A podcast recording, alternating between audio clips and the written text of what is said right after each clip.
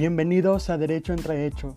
Efectivamente, el derecho es un conjunto de normas jurídicas. La pregunta que debemos dilucidar en este segmento es, ¿en qué consisten dichas normas jurídicas?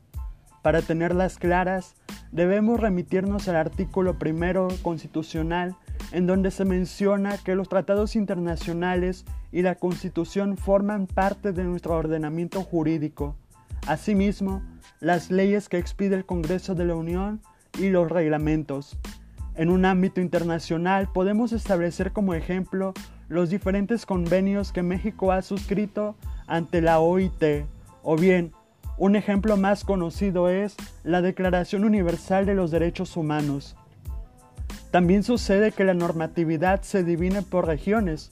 En nuestro caso, la Organización de los Estados Americanos dentro de su ordenación jurídica, ha suscrito la Convención para prevenir y sancionar la tortura, que México ha ratificado.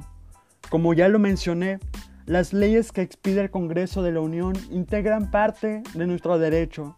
Asimismo, considero que las resoluciones que expiden los tribunales pueden tener un alcance similar a una ley. En conclusión, toda esta normatividad a grandes rasgos es lo que integra el conjunto de normas jurídicas.